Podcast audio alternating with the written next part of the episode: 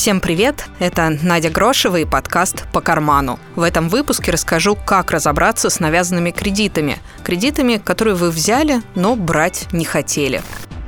Есть распространенные схемы, которые применяют салоны красоты, медицинские центры и даже школы иностранных языков. Это целая система. В любом городе с населением от 50-70 тысяч человек происходят такие истории. Полиция не видит в этом мошенничество и говорит, что каждое действие само по себе уголовно ненаказуемо, ведь люди сами приходят добровольно, сами все подписывают. А если не всегда понимают, что подписывают, то это их проблемы. Вот реальная история. Летом позапрошлого года пенсионерки из Москвы Светлане Васильевне позвонили на мобильный и пригласили на обследование. Сказали, что это по бесплатной социальной программе. Попросили взять с собой паспорт. В медицинском центре на Арбате, куда женщина пришла, у нее взяли анализ крови, измерили некоторые показатели, порекомендовали пройти курс процедур и дали подписать предварительный договор. Так его назвали в центре. Дома оказалось, что это полноценный договор с этим медицинским центром на сумму почти 100 тысяч рублей, плюс кредитный договор с банком на такую же сумму под 27% годовых на два года. Близкие забили тревогу и на следующий день отправились в медицинский центр с заявлением о расторжении договора. Работники медцентра заявили, что услуги на 39 тысяч рублей уже оказаны. Именно эту сумму в дальнейшем и требовал вернуть банк. Тогда Светлана Васильевна отправилась в суд, ведь никакой кредит она брать не собиралась. Да и на платные услуги согласия не давала, говорит ее зять Борис Заманский. Общая сумма кредита составила 98 тысяч. Они сказали, что оказано услуг на 39 тысяч, и эту сумму они удержат. Все остальное вернули банк, эта часть кредита была списана. Дальше банк пытался требовать погашения кредита. Звонили коллекторы, ну, говорили, что из банка. После звонка участкового по одному из телефонов звонки коллекторов прекратились. Семья Светланы Васильевны подала иск в суд на оставшиеся 39 тысяч, чтобы вернуть их. Ведь услуги оказаны не были. А если и были, то не соответствовали качеству обществу. К тому же никто не просил оказывать эти услуги. Суд они выиграли, и все требования с пенсионерки были сняты. Суд присудил вернуть все 39 тысяч удержанных, плюс, не помню сумму, но, по-моему, 3 или 5 тысяч морального ущерба, плюс 20 тысяч штрафа. Насколько удалось понять, судья присудила штраф в размере, ну, фактически половины оспариваемой суммы за то, что та сторона не согласилась договориться по-хорошему. То есть им проще было бы вернуть все деньги сразу, а не доводить до суда.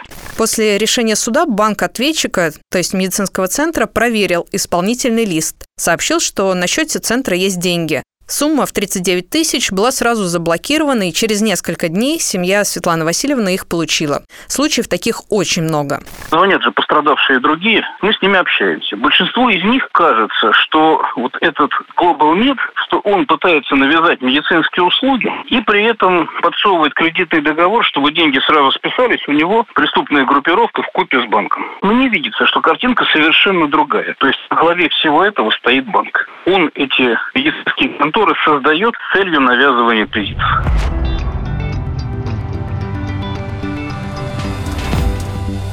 Сначала такую схему практиковали салоны красоты. Приглашали пройти бесплатно несколько процедур и обязательно просили взять с собой паспорт. Позже такой черный бизнес начал распространяться, а заманить людей в медицинский центр гораздо проще. Особенно, когда им обещают, например, вылечить от онкологических заболеваний. О том, что людям навязывали непрошенный кредит, пострадавшие узнают практически сразу. Я спросила юриста Михаила Алексеева, что делать в такой ситуации. Есть определенный четкий алгоритм, принятый в нашем правозащитном сообществе, как нужно действовать. Всегда эта конструкция исходит из того, что за этот кредит было приобретено. Потому что а, в данных салонах оформляет кредит на приобретение какого-либо продукта, либо услуги. И вся пляска вокруг получения данного долгового обязательства, она идет вокруг того, можно ли вернуть данный товар. Практики судебные о том, чтобы отменить навязанный кредит, что-то в этом ключе сделать, практически нету. То есть речь идет о том, что человек приобретает услугу в том же самом салоне красоты и оформляет кредит на приобретение. К сожалению, судебная практика пока не всегда на стороне потребителя. Отказаться от навязанных услуг или товаров в кредит все-таки можно. Для этого нужно подать заявление об отказе от услуги или товара в каждую из организаций, в банк и в медцентр или салон красоты. Сделайте два экземпляра заявления. Один вы отдаете в организацию, а на другом экземпляре ее специалист должен поставить отметку, что вообще заявление было получено. Специалист должен написать свою должность, имя, фамилию и отчество, поставить дату и расписаться. Если он отказывается ставить отметку, отправьте ваше заявление заказным письмом Почтой России. Не стоит скандалить и поддаваться психологическому воздействию со стороны представителей салонов красоты и уговоры отложить расторжение договора. Лучше избегать шаблонов документов, которые предлагают в медцентре. Как правило, образцы настойки составлены так, чтобы компании было проще отказаться удовлетворить ваши требования.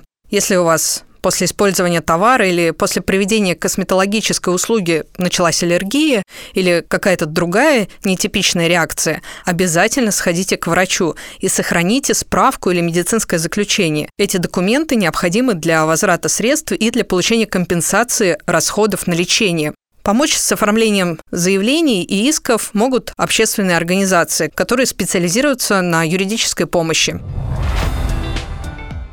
Если этот выпуск оказался для вас полезен, оставьте отзыв в приложении. Это был подкаст «По карману». Слушайте нас на сайте ТАСС.ру, в соцсетях ТАССа и на сайте Яндекс Музыка. Еще можно найти в любом удобном вам приложении. Apple Podcasts, Google Podcasts, Anchor FM, Pocket Podcasts, CastBox и Overcast.